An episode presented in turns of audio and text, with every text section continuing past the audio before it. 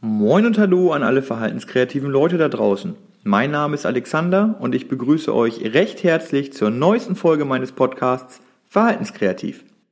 Wie letzte Woche schon angekündigt, gibt es heute mein erstes Interview auf die Ohren. Zu Gast ist Sascha Osterloh, einer der Geschäftsführer der Schieder Service GmbH. Er hat inzwischen zwölf Jahre Erfahrung als Mitarbeiter im Sicherheitsdienst bei Schieder. Vor drei Jahren wurde er dann einer der Geschäftsführer. Schon fünf Jahre ist es inzwischen her, dass Sascha über die Firma in der Psychiatrie Bremen-Ost zum Einsatz kam. Die damaligen Umstände mit massiven Fixierungen und Medikation zur Ruhigstellung regten, in ihm, regten ihn zum Nachdenken an. Er kam zu dem Entschluss, dass die Dienstleistung eines geschulten Sicherheitsdienstes in bestimmten Situationen eine positive Unterstützung zur Teilhabe am Leben leisten kann. Nach dem Jingle starten wir dann auch direkt ins Interview.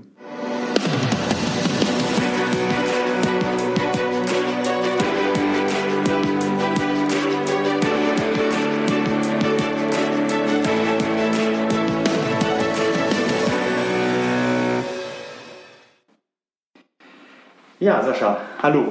Freut mich, dass das heute geklappt hat mit unserem Interview. Ja, freut mich auch. Ähm, ich würde gerne direkt reinstarten.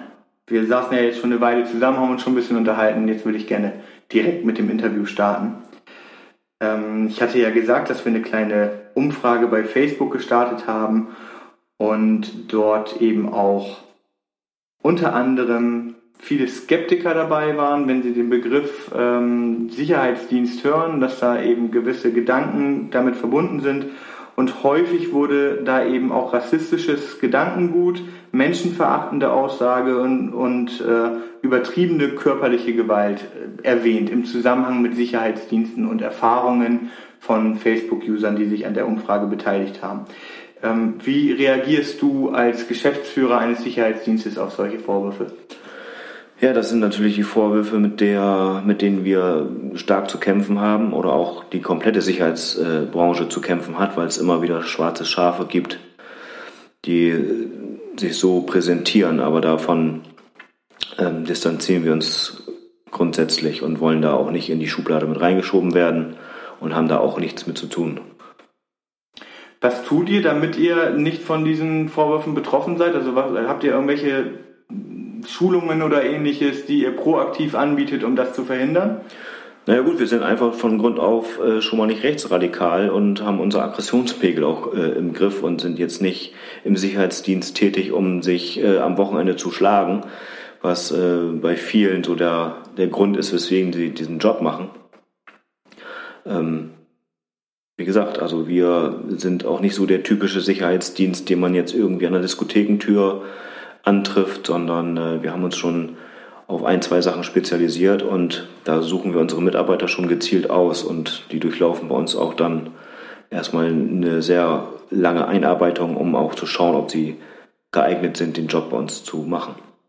Wonach schaut ihr da? Also habt ihr da Auswahlkriterien und wie kommt ihr dahinter, ob diese Kriterien auch zutreffen? Naja, als erstes müssen unsere Mitarbeiter erstmal ein sauberes Führungszeugnis haben, das erweiterte Führungszeugnis muss sauber sein. Ähm, sie müssen geeignet sein für den Job, sie müssen zuverlässig sein. Und dann schauen wir in der Einarbeitung, ob sie auch äh, die Empathie mitbringen, ob sie gut mit Menschen arbeiten können und ob sie das auch ähm, psychisch leisten können, in dem sensiblen Bereich, wo wir uns begeben, ähm, das auch auszuhalten. Wie läuft denn so eine Einarbeitung bei euch? Unsere Mitarbeiter werden in unseren Objekten, ähm, ja, ich, ich, nenne das mal, die laufen mit. Ähm, sie schauen erstmal, wie wird gearbeitet, können dann Fragen stellen, dann ähm, werden sie eingearbeitet und ähm, dann entscheiden wir nach einer gewissen Zeit, ist derjenige bereit, alleine äh, selbstständig zu arbeiten oder braucht er noch eine gewisse Einarbeitungsphase. Das ist immer individuell, kommt immer auf den Mitarbeiter drauf an, wie schnell die lernen oder was das auch für ein Mensch ist. Hm, wie schnell auch klar wird, ob der für euch geeignet ist, für die Bereiche, in denen ihr eingesetzt werdet oder eben nicht. Richtig, ja. Ist halt auch nicht jedermanns Sache in dem Bereich, wo wir uns bewegen. Aber die meisten kriegen das sehr gut hin, weil es steht auch in der Stellenbeschreibung, worauf wir Wert legen. Und wenn sie diese gut lesen und sich dann Gedanken machen und, und sich dann bewerben, ist eigentlich klar, worauf sie sich einlassen. Habt ihr schon mal negative Erfahrungen gehabt? Also habt ihr jemanden gehabt, der sich beworben hat und bei dem sich dann herausgestellt hat, dass der eben diesen Ansprüchen nicht genügt? Natürlich, also man hat auch äh, immer noch Bewerber mit dabei, wo sich dann im, im Endeffekt rauskristallisiert, Mensch, das ist jetzt nicht äh, sein Ding, er ist mehr geeignet für den Veranstaltungsschutz oder für eine Diskothekentür. Das hat man immer, also das kann man auch vor, vorher nicht sehen. Muss derjenige dann ja auch für sich selber entscheiden oder wir müssen dann ja auch gucken, Mensch, passt das, passt er auch ins Team. Das haben wir auch gehabt, wir mussten auch schon aussortieren, klar. Also letztendlich sind das dann immer äh, persönliche Erfahrungen, die dann im besten Fall innerhalb einer Einarbeitungsphase ähm, ja, offensichtlich werden, ob das eben passt oder nicht. Und dann reagiert ihr entsprechend, verstehe ich das richtig? Ja, das ist genau, so ist das bei uns. Mhm. Ähm, gibt es spezielle Schulungen, die ihr anbietet, jetzt eben auch bezogen auf diesen sensiblen Bereich, in dem ihr tätig seid? Spezielle Schulungen werden wir in Zukunft anbieten. Ähm, was wir definitiv anbieten, ist die Ausbildung zur, also die, die Sachkundeprüfung können Sie bei uns ähm, ablegen oder die, den Vorbereitungskurs. Die Sachkundeprüfung müssen Sie dann vor Handelskammer ablegen. Ähm, dann haben wir sehr viel Supervision, wo wir halt auch sprechen und uns austauschen, wie wir gearbeitet und was wir für Erfahrungen gemacht haben. Haben eine, eine Psychologin an unserer Seite, die uns ähm, Tipps geben kann, die uns auch aufklärt ähm, bei manchen Sachen, wo wir Fragen haben. Und äh, ja. Ist die Psychologin Teil eures Teams oder ist das eine externe ähm, Beraterin oder wie muss ich mir das vorstellen? Ich ähm, ja, sie ist schon Teil unseres Teams. Sie ist jetzt nicht bei uns fest angestellt als Psychologin, aber sie können wir jederzeit dazu holen, wenn wir Fragen haben oder wenn wir gewisse Dinge wissen möchten, warum, weshalb, wieso der Mensch jetzt so reagiert, wie er reagiert hat. Oder auch einfach mal, um, um sich das von der Seele zu reden, was einen dann vielleicht im, im Job mit den sensiblen Menschen, die wir da betreuen, ähm, auf der Seele brennt. Ja. Wie ist das denn überhaupt jetzt im Sicherheitsdienst? Äh, ihr seid ja nun auch in vielen verschiedenen Bereichen eingesetzt. Ähm, ich nehme an, dass auch eure Aufgabenbereiche da durchaus variieren in den verschiedenen Bereichen. Aber seid ihr in der pädagogischen Arbeit eingebunden oder seid ihr äh, reine, reine Bewacher, die dann da stehen und ähm, ja, wenn es körperlich wird, dann, dann äh, eingreift? Also wir, wir übernehmen nicht den pädagogischen Teil. Das ist ganz, wir haben da ganz klare Regeln und ganz klare Seiten. Ähm, der Pädagoge, der im Dienst ist, übernimmt den pädagogischen Teil. Wir halten uns, es kommt immer auf das Projekt drauf an, was wir betreuen. Da haben wir unterschiedliche Settings. Ähm, in dem einen Projekt ähm, sind wir in einem ganz anderen Raum und werden halt wirklich erst dann gerufen, äh, wenn der Pädagoge es für nötig hält. In einem anderen Setting sind wir immer mit dem Pädagogen äh, im selben Raum an, an, unserem, an unserem Patienten mit, mit dran, weil da einfach vier Augen mehr sind als zwei. Es kommt immer auf die Maßnahmen und auf Setting drauf an und wir stellen uns darauf ein und erarbeiten das dann auch äh, mit dem jeweiligen Träger, wie die das am besten haben wollen. Also wir sind da ziemlich flexibel. Aber pädagogisch arbeiten wir nicht, das ist nicht unsere Aufgabe. Also letztlich kommt das auf das jeweilige Konzept des Einsatzortes an und ähm, da seid ihr dann zum Teil auch involviert in die Konzepterstellung oder wird das von der Einrichtung erstellt und äh, ihr haltet euch dann im Endeffekt an das Konzept? Ja, wir, ähm, so gut es geht, arbeiten wir das zusammen aus und ähm, können auch unsere Eindrücke erzählen und ähm, ja, arbeiten dann halt wirklich an einem Konzept, was dann jeweilig äh, individuell angepasst werden kann. Mhm. Gut, so ein Konzept ist ja im besten Fall auch immer etwas, was lebt und was sich weiterentwickelt. Also ich kann da jetzt aus unserer Erfahrung mit euch sprechen.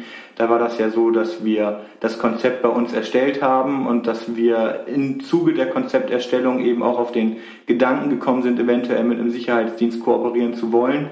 Und ähm, am Anfang war es letztlich so, dass wir eine klare Ansage gemacht haben, wie wir euch wie wir den Einsatz von euch uns vorstellen. Wir sind da ja auch selber mit einer gesunden Skepsis an die ganze Sache herangegangen. Und äh, letztendlich hat sich das dann so entwickelt, dass da eben auch ein Austausch stattgefunden hat oder auch weiterhin stattfindet, ein guter Austausch. Und ähm, ja, sich lässt sich daraus natürlich auch wieder Konsequenzen für das Konzept äh, entwickeln. Ja, es gab ja auch im Vorfeld gibt es ja auch schon mal ein Vorgespräch, um sich kennenzulernen. Wir müssen ja auch wissen, worauf wir uns dann einlassen und was, äh, was da unsere Aufgabe ist. Und dann, ähm, ja, war das richtig, genau. Das ihr hattet ihr uns gesagt, wie ihr das haben wollt, und das konnten wir genauso unterschreiben und mit, da konnten wir komplett mitgehen. Ja. Genau. Hast du selber ähm, persönliche Ziele in dieser Arbeit? Also ich hatte ja in, im Vorfeld dich ein wenig vorgestellt und hatte ja erwähnt, dass du vor fünf Jahren eben auch federführend warst in dieser Entwicklung, dass die Shida Service GmbH sich eben in diesem Bereich mit psychisch erkrankten Menschen und äh, geistig eingeschränkten Menschen, ähm, ja, dass ihr da aktiv werdet in dem Bereich. Hast du da spezielle eigene Ziele oder Vorstellungen, was sich in dem Bereich ändern sollte, deiner Meinung nach? Oder was du gerne erreichen möchtest in diesem Bereich?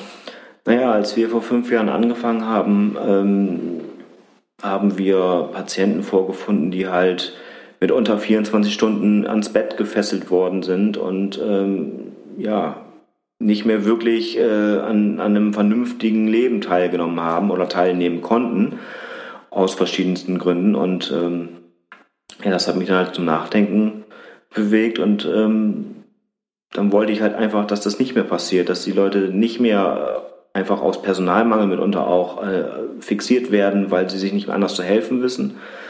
Ähm, und wenn, wenn wir unseren Patienten ein Lächeln ins Gesicht zaubern können und die ein vernünftiges, äh, einen vernünftigen Tag verbringen, ohne Fixierung, ohne, ohne mit Medikamenten abzuschießen oder sonstiges, dann ist es für mich ein guter Tag gewesen. Also siehst du das definitiv so, dass ihr nicht nur zum Schutz der, der Umgebung da seid, also sprich die, das Personal, was natürlich zum Teil vor äh, Übergriffen geschützt werden muss oder eben auch die Patienten oder Mitbewohner, je nach Setting, ähm, die geschützt werden müssen in der Situation, sondern du empfindest das auf jeden Fall auch so als Arbeit dem Klienten an sich einen Vorteil bringen kann, weil die eben weniger fixiert werden müssen, weil die unter Umständen weniger Medikamente bekommen. Ist das ein Ziel, was dahinter steht? Ja, wir geben ja, A, geben wir dem Personal die Sicherheit, dass sie sich nicht fürchten brauchen und aus dem Grund ähm, den Patienten fixieren aus auch Angst, dass sie angegriffen werden und wir geben dem Patienten auch die Sicherheit, Mensch, es ist jemand da, der, sollte ich wirklich das Bedürfnis haben, jetzt auszurasten, mich auch davon abhält, ohne dass ich äh, in die Fixierung muss oder dass auf mal äh, Notstand ausgerufen werden muss, wo dann zehn Leute kommen und mich dann im Bett fixieren. Ne? Also es gibt ihnen auch die Sicherheit, Mensch, ich will eigentlich ausrasten, aber da ist immer noch einer da, der mich davon auch abhalten kann oder mir auch dann in dem Moment vielleicht gut zuredet, einfach nur und mir dann auch zuhört, was auf so einer Station gar nicht gegeben ist, weil einfach das Personal dafür gar nicht da ist. Und eben auch angstfrei mit solchen Situationen umgehen kann. Ne? Und auch angstfrei, genau. Hm. Ähm, jetzt ist es aber ja trotzdem so, dass ihr als Sicherheitsdienst erstmal ein externer Dienstleister seid. Aus der Community bei Facebook kam auch nochmal sehr klar die Nachfrage, ähm, ob es nicht Sinn machen würde, dem Personal vor Ort, äh, also das Personal vor Ort so zu schulen, dass es diese Aufgabe miterfüllen kann. Naja, die ähm, haben ja auf den Stationen schon genug zu tun und haben ja ihren Job gewählt, Krankenschwester oder halt Erziehungspfleger oder Erzieher, um halt nicht in körperliche Konflikte äh, zu geraten. Und wenn man die jetzt auch noch da schulen muss, um Medikamente zu geben, um sich dann auch noch, wenn es ganz doof läuft, mit den Patienten zu raufen, dann wird es wahrscheinlich noch mehr Personalmangel geben. Ja, also kann ich auch wieder aus eigener Erfahrung sprechen, dass eben in Bereichen, in denen äh, aggressives Verhalten sehr vorrangig ist oder sehr häufig passiert, ähm, erstmal natürlich eine sehr geringe Bewerberlage ist, wobei das tatsächlich ein Problem ist, was äh, in der Pflege und in anderen Bereichen genauso vorhanden ist. Aber es schränkt die Mitarbeiter schon sehr ein, die sich vorstellen könnten, in diesem Bereich zu arbeiten. Und äh, das meine ich in keinster Weise despektierlich, aber man merkt das auch gerade in, an der Anzahl von weiblichen Bewerberinnen. Und in vielen Settings finde ich persönlich, ähm, sind Frauen unglaublich wichtig, dass da eben ne, ne, der Einfluss einer, einer weiblichen Person mit reinkommen kann. Bei uns im Team ist jetzt genau eine Frau und ähm, da sind wir sehr, sehr glücklich darüber, dass wir, dass wir diese Mitarbeiterin mit im Team haben, weil wir zum einen, äh, um ganz ehrlich zu sein, jeder einzelne von uns davon profitiert, was, was bestimmte Ordnungsfaktoren oder ähnliches angeht ähm, aber eben auch gerade im Umgang mit unserem Klienten, der einen sehr, ähm, ja, ein sehr, sehr altes Frauenbild hat, möchte ich jetzt mal sagen, weil er einfach so aufgewachsen ist, dass Frauen ähm, von, von seinem Vater, von seinen Geschwistern und ähnliches als ähm, minderwertig betrachtet wurden und auch so behandelt wurden. So wurde ihm das vorgelebt und äh, so ist sein eigenes Frauenbild auch erstmal. Und dementsprechend sind natürlich gerade aggressive Handlungen äh, gegenüber Frauen dann auch sogar noch verstärkt da. Und vielleicht kann ein Sicherheitsdienst tatsächlich dazu führen, dass es ja, dass, dass äh, sich mehr Frauen trauen, in diesem Bereich zu arbeiten und ihren positiven Einfluss eben auch mit in die Arbeit einbringen können. Ja, jeder hat da ganz klar seine Rolle und hat ja auch ein bisschen was mit Vertrauen zu tun nachher auch dem Patienten gegenüber, dass er ganz genau weiß, Mensch, da, wenn ich, das ist eine Frau, äh, wenn ich die jetzt schlage, dann ähm, ja, passiert noch mehr, was ich sowieso schon verbockt habe. Also wir haben da eine ganz klare Rolle und ähm, der Pädagoge oder die Krankenschwester hat da eine ganz klare Rolle und ähm, aus Erfahrungs aus, aus der Erfahrung heraus äh, habe ich einfach gesehen, dass das funktioniert. Also A, unterstützen wir ja nun mal auch das Personal, weil sie gar nicht die Zeit haben, sich dann auch äh, stundenlang mit demjenigen zu befassen. Und B, äh, ja, was du schon sagst, ne? Ähm, es kommt keiner gerne zum Dienst, der Angst haben muss, eventuell angegriffen zu werden. Ja. Und wenn sie ganz genau wissen, da ist jemand da, der sollte es zu einem Angriff kommen, dies sofort verhindert, dann ist es schon ein ganz anderes Bauchgefühl, morgens zur Arbeit zu kommen.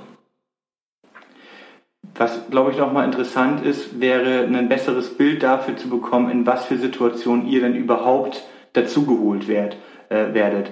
Ähm, also es gibt ja äh, in der Arbeit mit ähm, geistig eingeschränkten Menschen immer wieder Situationen, äh, in denen es zu, zu körperlicher Gewalt kommt, aus einer Frustration heraus, aus Stress heraus, aus einer Überforderung heraus, ähm, die dann wenig zielgerichtet ist, die manchmal schon brachial ist, ähm, wo man aber auch ganz klar eine Person dahinter hat, die eben sehr verletzlich ist und auch keine gezielten Angriffe auf, auf Mitmenschen begeht. Sind das Situationen, wo ihr dann auch tatsächlich schon gerufen werdet, oder sind das nochmal andere Situationen? Ja, der Pädagoge im Dienst entscheidet das individuell. Wenn er meint, so alles klar, meine Kompetenz ist jetzt hier am Ende, er möchte jetzt dann nicht mal weiter drauf eingehen, dann ruft er uns. Und meistens ist es dann schon so, dass es wirklich eine Sekunde vor einer Eskalation ist. Ab und zu eskaliert es dann doch, wo der Patient sich dann an uns abarbeitet oder wir dann halt in seiner Schusslinie stehen und nicht mehr der Pädagoge. Und manchmal reicht es auch einfach die Präsenz, dass die, die Präsenz, dass er merkt, ja, ähm, ich kann jetzt zwar mit einer Tür werfen, es bringt mir aber nicht viel.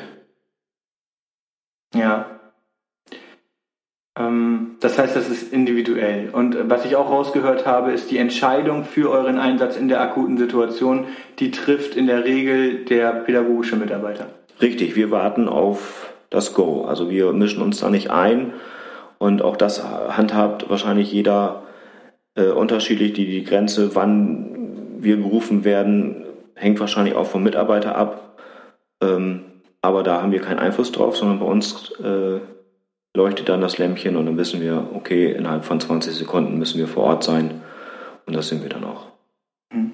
Das heißt, ihr seid äh, dann auch gar nicht mit in der Situation selbst, sondern ihr werdet gerufen, wenn es notwendig ist oder gibt es auch da Unterschiede? Da haben wir auch Unterschiede. In einem Setting ist es so, da werden wir gerufen, wenn es notwendig ist. In dem anderen Setting, hatte ich ja eben schon äh, kurz erwähnt, ähm, sind wir, ähm, es ist eigentlich eine 2 zu 1 Betreuung dass der Sicherheitsdienst genauso die Augen aufhält äh, wie der pädagogische Teil, weil er einfach, wenn der pädagogische Teil mit dem Rücken zum Patienten ist, einfach auch mehr sehen kann, was dann passiert. weil es da einfach notwendig ist, weil da rechnet der sich dann halt aus, auch wenn der Pädagoge sich jetzt umdreht, dann kann ich äh, was schmeißen, was der Sicherheitsdienst dann aber sieht, weil er im selben Raum ist. Mhm. Das ist immer von Setting zu Setting unterschiedlich. Das wird dann auch erarbeitet oder in einem Gespräch vorher schon mal äh, festgelegt, wie soll denn sowas überhaupt aussehen. Ja. Ähm, ich würde ganz gerne noch mal ein bisschen näher darauf eingehen, ähm, was für ein Klientel das ist, bei dem ihr tatsächlich dazugeholt werdet. Also jetzt wirklich in der Regel äh, soweit ich das weiß, werdet ihr ja nicht für ganze Gruppen äh, geordert quasi. Also dass jetzt Gruppe XY in der und der Einrichtung sagt, wir brauchen jetzt einen Sicherheitsdienst für die Gesamtsicherheit der Gruppe, sondern das sind in der Regel Einzelfallentscheidungen für einzelne Personen, die in einer akuten Phase sind, in der große Gewalttätigkeit herrscht oder die eben auch sogar in Einzelwohnprojekten sind, also in intensiv betreuten Wohnprojekten, ähm, wo dann eben eine 1 zu 1 Betreuung durchgehend ist ähm, so Sachen durch die Gegend fliegen und ähnliches. Äh, das kenne ich auch in anderen, aus anderen Bereichen, in denen ich gearbeitet habe, wo ich jetzt persönlich aber sagen würde, da wäre ein Sicherheitsdienst völlig fehl am Platz. Ja, auch das ist ja wieder ähm, eine Sache des Settings. Ähm, auf einer geschlossenen Psychiatrie ist es ja so, dass man dann schon das ganze Team schützt und auch die Mitpatienten. So in einem intensiven, einzelbetreuten Wohnen ist es dann halt ja auch so, dass man dann den Pädagogen vor solch Angriffen schützt oder eventuell sogar den Patienten, damit er sich nicht noch mehr oder selber was antut. Ähm, das ist ja auch immer wieder individuell, was man dann halt im Vorfeld besprechen muss, wie man sowas aufziehen will oder wie man sowas haben möchte. Wir sind da ziemlich flexibel und erarbeiten das dann mit dem jeweiligen Projekt oder in dem jeweiligen Projekt. Okay, das habe ich verstanden am Ende geht es ja dann auch häufig eben um, oder nicht häufig, sondern es geht ja um den Benutzer des Wohnangebotes, für den ihr im Endeffekt gerufen werdet. Es wird ja selten passieren, sehr wahrscheinlich, dass ähm, der Bewohner einer Einrichtung selber zum Hörer greift und euch anfordert, sondern das wird eher die Einrichtung sein, die das tut. Ähm, sind denn die Nutzer der Angebote trotzdem in irgendeiner Art und Weise in diese Entscheidung einbezogen, dass ihr dort arbeitet oder zum Einsatz kommt? Ähm, das entscheidet, glaube ich, die Einrichtung und der Träger, ob das notwendig ist oder nicht.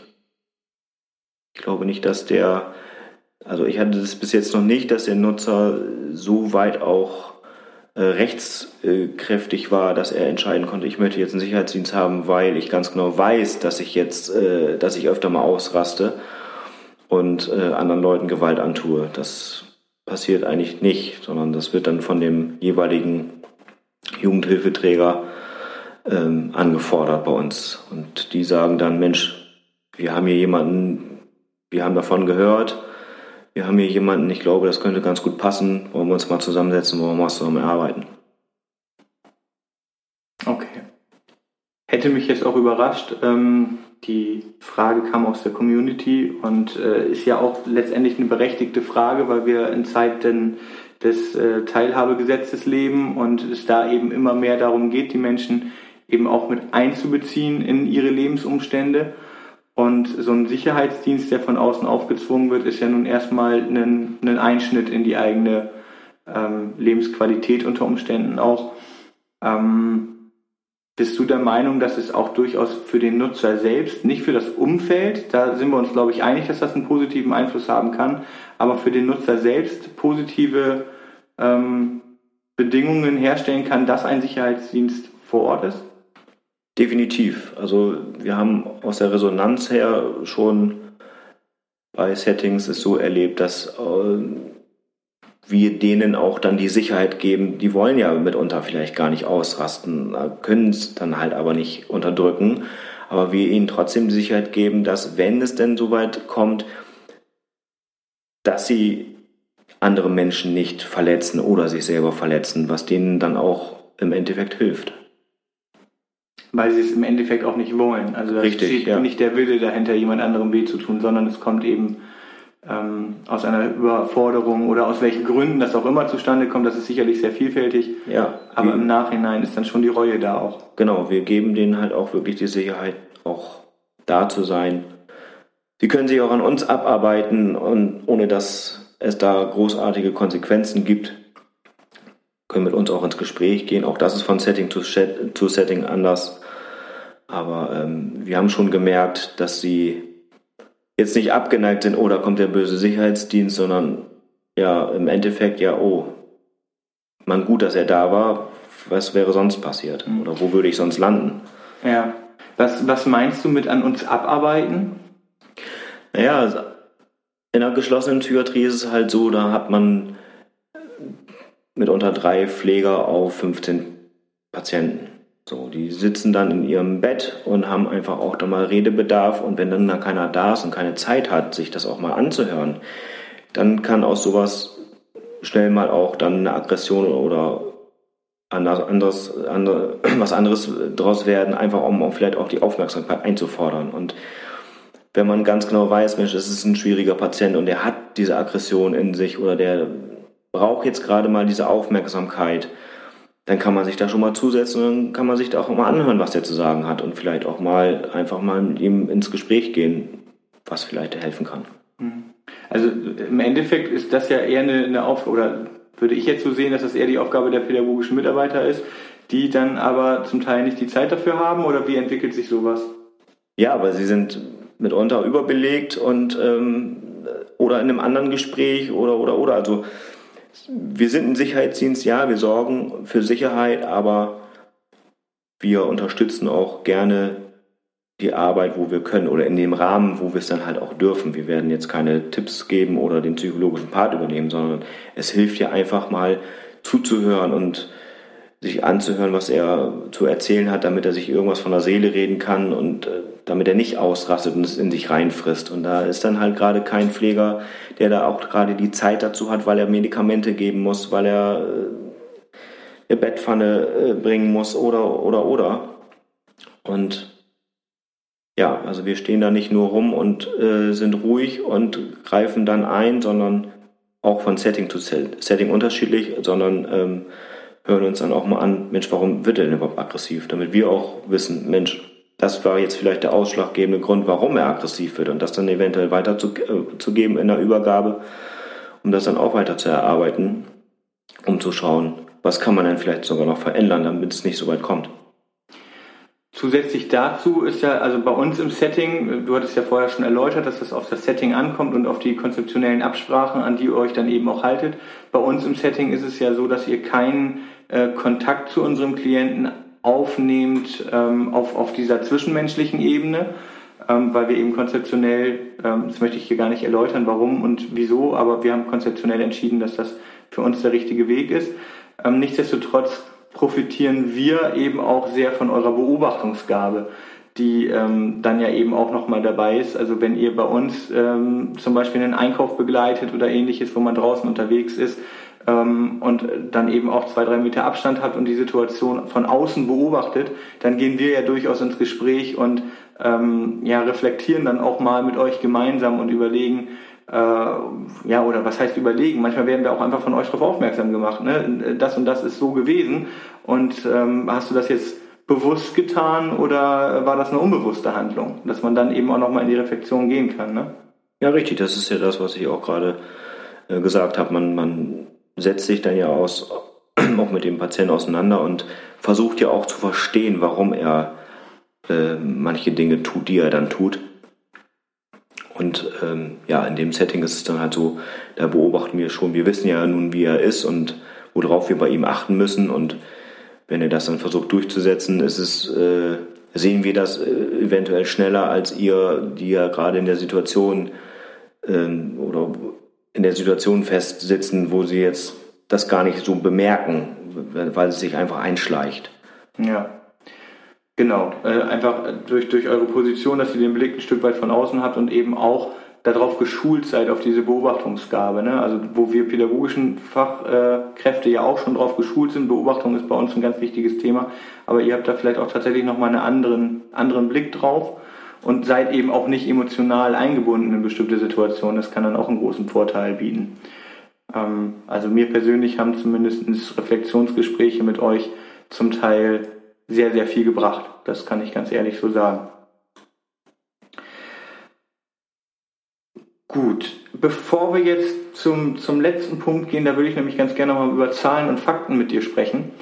Ähm, hast du vielleicht äh, irgendeine Anekdote aus, aus deiner Arbeit, die ähm, vielleicht nochmal verdeutlicht, was für ein Klientel ihr so betreut? Also ohne, dass du jetzt darauf eingehst, ist das aus der Psychiatrie, ist das aus irgendeinem Einzelwohnprojekt, wir sind hier, äh, Datenschutz ist wichtig, aber vielleicht gibt es irgendeine Anekdote, die du erzählen kannst, die mal deutlich macht, ähm, was ist das eigentlich für ein Klientel? Weil schon viele meiner Zuhörer ähm, diesen Gedanken, einen Sicherheitsdienst äh, irgendwo mit einzusetzen, ist denen sehr, sehr fremd.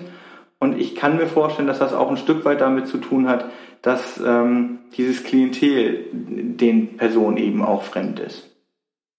Ja gut, da könnte ich jetzt anfangen. Das ist ein wochenfüllendes Programm. Ähm, wir betreuen halt wirklich Menschen, die man sehr schlecht unter Kontrolle bekommt, wo, wo wirklich jede Einrichtung sagt, Mensch, da trauen wir uns gar nicht ran, weil den Aufwand, äh, den es braucht, um diesen Menschen gerecht zu betreuen, können wir gar nicht stemmen. So, und wir haben in letzter Zeit wirklich schon sehr, sehr gute Erfolge, die natürlich auch dauern. Also da ist ein Jahr mal nichts, um dann halt auch ein Resultat zu sehen. Ähm, aber Nichtsdestotrotz haben wir da in letzter Zeit wirklich sehr gute Erfolge erzielt in so einem Setting, wie wir es jetzt inzwischen anbieten. Dass die Leute halt nicht mehr auf der Straße aus dem Nichts äh, Menschen angreifen, zum Beispiel. Magst du, da, da, genau darauf wollte ich hinaus, auf so eine Anekdote quasi aus dem, was äh, vielleicht auch schon zwei, drei Jahre her ist, was vielleicht äh, am Anfang eines äh, Einsatzes von euch gewesen ist, wo ähm, ja im Endeffekt genau das passiert ist, weswegen dann vielleicht auch eine auslösende Situation, weswegen ihr überhaupt gerufen wurdet, noch bevor ihr da wart. Ja, kann ich gerne tun. Das war ähm, der ausschlaggebende Grund war, dass ähm, der Patient nicht mehr händelbar war in der Jugendhilfeeinrichtung, äh, wo er vorher jahrelang gelebt hat, weil einfach zu viele Vorfälle da waren, die nicht kontrollierbar waren und zu guter Letzt dann auch in der Schule Vorfälle waren, wie zum Beispiel ähm, in der Pause wurde ein Lehrer mit einem Ziegelstein beschmissen. So, und wo dann auch die Schule gesagt hat, gut, das können wir hier jetzt auch nicht mehr handeln. Derjenige ist auch unbeschulbar jetzt, äh, weil wir permanent Angst haben müssen, dass noch Schlimmeres passiert, als auch nur mal so ein, obwohl das ist schon schlimm genug, ein Ziegelstein. Ähm, aber das war jetzt so das i-Tüpfelchen. Es sind da vorher schon äh, Vorfälle gewesen, wie äh, Mitschüler wurden aus dem Nichts äh, angegriffen von hinten und einfach zu Boden gerissen oder, oder getreten. Mhm.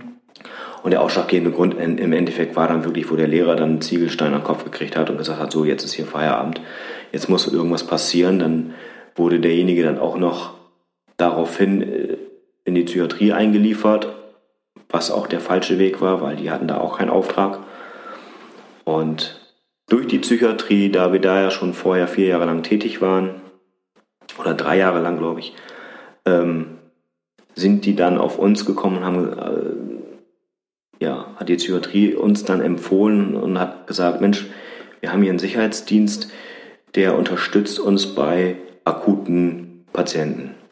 Das wäre doch vielleicht mal eine Maßnahme, die man in Erwägung ziehen könnte, setzt euch doch mal mit denen zusammen. So, dann haben wir einen Anruf bekommen von der Jugendhilfeeinrichtung und dann haben die uns das kurz geschildert und dann haben wir uns dem angenommen und seitdem werden diese Angriffe in der Öffentlichkeit immer und immer weniger. Die sind nicht ausgeschlossen. Das kann auch mal sein, dass es eine Woche, zwei Wochen, drei Wochen lang gar kein Thema ist, aber dann wirklich die Gelegenheit dann so ausgerechnet wird, dass es dann doch nochmal äh, zumindest zu einem Versuch kommt. Bei einem Spaziergang im Park zum Beispiel waren wir zum Glück schnell genug, aber auch da wurde dann versucht, irgendwie auszureißen und äh, jemanden anzugehen. Und da konnten wir dann uns halt noch zwischenstellen, dass es nicht passiert. Okay, das heißt, das ist in der Regel eine Kombination aus einer, einer relativ langen Leidensgeschichte, in der ähm, viele Vorfälle passiert sind und dann häufig ein ein Schlüsselerlebnis im Endeffekt, was ja letztlich äh, das, das fast zum Überlaufen gebracht hat, ja? Ja, wir haben da auch alle Altersgruppen. Also wir hatten auch schon einen Zehnjährigen. Okay. Wo, wo ich dann sage, Mensch, äh, zehn Jahre, dann haben wir einen, der ist 23, 24, 25. Dann haben wir einen, der ist 13, dann haben wir einen, der ist 16, dann haben wir einen, der ist 19.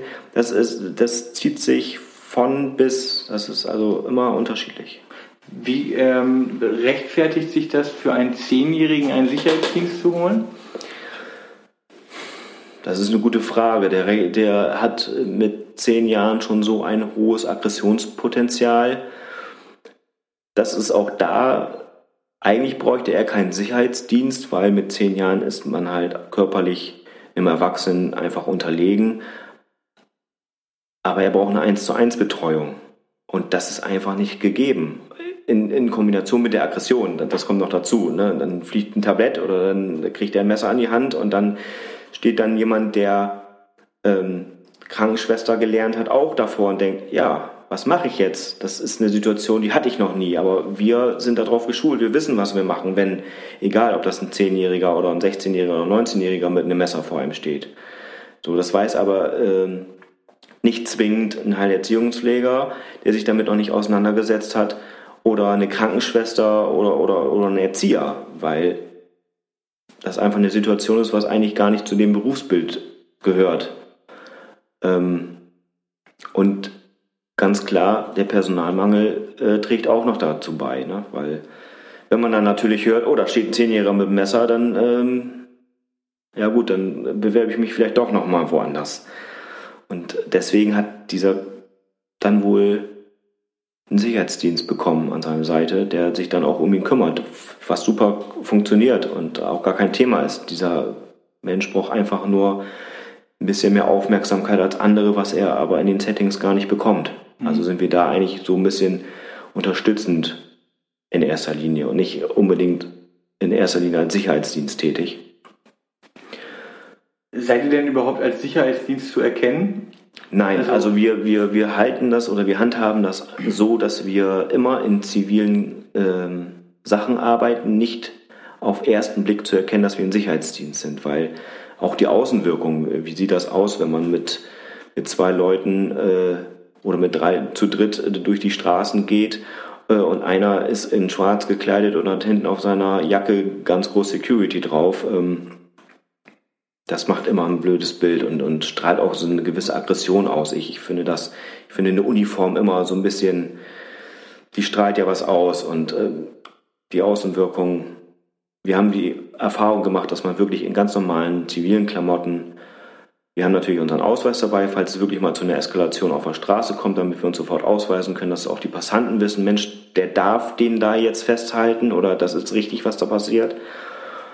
Aber wir sind nicht jetzt mit einer typischen Dienstkleidung unterwegs. Würden wahrscheinlich äh, manche Einrichtungen auch gar nicht gerne sehen. Nein, es sind ja auch immer noch Kinder mitunter, ja. mitunter. mitunter. So und dann baut man natürlich eher Vertrauen auf, wenn man äh, normale Kleidung und als normaler Mensch da auftritt, als wenn da einer als Polizist oder als Sicherheitsdienst erkennbar ist. Ne? Das ist eine ganz mhm. andere Geschichte. Ja, also gerade bei so einem Zehnjährigen, der dann betreut wird, wobei ähm, ich meine rausgehört zu haben, dass du das in dem Fall jetzt auch nicht unbedingt als den perfekten Weg empfindest, dass da der Sicherheitsdienst äh, eingesetzt wird, sondern dass das eigentlich eine 1 zu 1 Betreuung von, von anderer Seite noch besser geeignet wäre, wenn es denn Leute geben würde, die sich das zutrauen würden, wenn ich das richtig verstanden habe. Das ist, das ist auch das Ziel. Also ähm, ich, ich weiß aus diesem Setting, dass das Ziel ist, dass dieser äh, Mensch in eine, Einz, in eine Einzelbetreuung kommt, die muss aber erst gefunden werden. Ne? Da gibt es ja nun mal nicht viele von. Und zusätzlich hat er ein sehr, sehr hohes Aggressionspotenzial, ähm, wo wir einfach dann auch besser mit umgehen können als ein Pfleger oder, eine Krankenschwester. Da sind wir dann auch wieder beim Thema angstfreier Umgang. Ne? Angstfreier Umgang, genau. Mhm. Ne? Okay, dann äh, möchte ich jetzt mein Versprechen einlösen und nochmal über Zahlen und Fakten sprechen und über Geld. ähm, die Frage kam, also äh, die, die Community war ja sehr zwiegespalten zwischen, ähm, die können sich einen Sicherheitsdienst sehr gut vorstellen in bestimmten Bereichen oder eben auch, ähm, dass sie sich das nur sehr, sehr schwer vorstellen können, unter Umständen eben auch wegen schlechter Erfahrungen.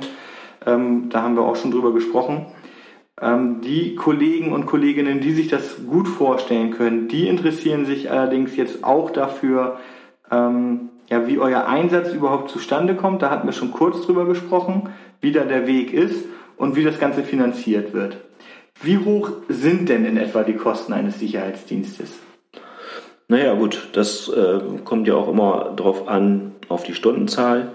Es ist eine 24-Stunden-Betreuung, kommen da Nachtzuschläge zu. Ähm, es ist, äh, wie lange geht die ganze Geschichte, wie viel Personal muss gestellt werden. Wir liegen im Stundensatz etwas unter einem Heilerziehungspfleger. Mhm. So, und ähm, aus Erfahrung ist es so, dass die Kosten auf die Kosten des Settings draufgeschlagen wird und das dann übernommen wird vom, vom jeweiligen zuständigen Amt. Und meistens ist es dann auch so, dass wir die Anfrage direkt vom, von der Case Managerin oder vom, vom, vom Jugendamt bekommen. Mensch, wir haben hier eine Maßnahme, ähm, so und so sieht das aus, könnt ihr euch das vorstellen? Ähm, macht uns bitte ein Angebot. Meistens ist es so, dass wir dann übers Jahr lang, übers Jahr rechnen und sagen, gut, das kosten wir im Jahr geteilt durch zwölf. Und dann wird das abgesegnet oder halt auch nicht. Mhm.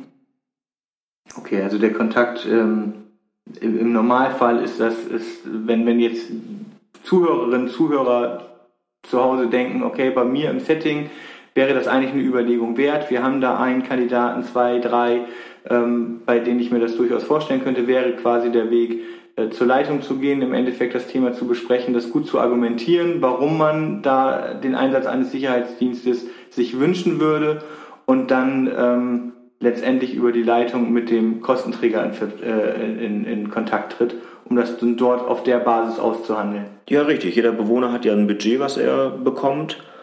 Und dann wird es meistens eine Einzelfallentscheidung werden. Und dann äh, muss man gucken, lohnt sich das? Ist es, äh, ist es das, was man auch ausgeben kann oder halt nicht? Ja. Meistens ist es aber, es ist stemmbar. Also ja, ich glaube, ähm, dass es häufig dann eben auch so der Fall ist, dass äh, der Leidensdruck da sein muss, damit diese Kosten übernommen werden. Ne? Also deswegen wahrscheinlich häufig diese, diese Schlüsselerlebnisse, die dieses, hatte ich vorhin gesagt, dieses Fass zum Überlaufen bringen, dass dann da eben ein, ein Ziegelstein auf Kopfhöhe fliegt oder äh, eben auch trifft, dass eine Kollegin, ein Kollege sich verletzt durch einen Nasenbeinbruch, durch einen Rippenbruch oder ähnliches. Ich glaube, dass das häufig schon dann diese Auslöser sind, die den Kostenträger tatsächlich auch dazu bewegen, diese Kosten zu übernehmen. Ne?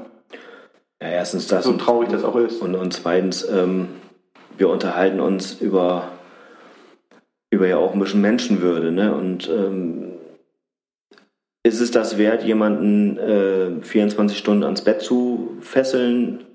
Oder ist es das wert, davon, damit sowas nicht passiert, halt noch ein bisschen Geld in die Hand zu nehmen? um dem halt auch ein würdiges Leben zu ermöglichen und auch da vielleicht dadurch zu erwirken, dass er irgendwann sowas gar nicht mehr braucht. Das finde ich jetzt tatsächlich ein fantastisches Schlusswort für dieses Interview. Ähm, ich bedanke mich, dass du dich, dass du dir die Zeit für mich genommen hast und für dieses Interview und ähm, freue mich selber weiter auf unsere gemeinsame Zusammenarbeit. Ja, sehr gerne. Macht riesengroßer Spaß, riesengroßen Spaß. Und ähm, ja, die Erfolge sprechen ja auch für sich. Da kann ich dir nur recht geben. Dankeschön. Ja, vielen Dank. Ja, das war nun also das Interview mit Sascha Osterloh, Geschäftsführer der Shida Service GmbH. Die Kontaktdaten und weitere Informationen findet ihr auf der Homepage www.shida.de und natürlich in den Shownotes. Wie immer freue ich mich natürlich, wenn ihr meinen Podcast fleißig mit Kolleginnen und Kollegen sowie Freunden teilt und mir bei Instagram oder Facebook folgt. Ein Blick auf meine Homepage www.verhaltens-kreativ.de schadet sicher auch keinem. Ich wünsche euch noch eine fantastische Woche. Ciao.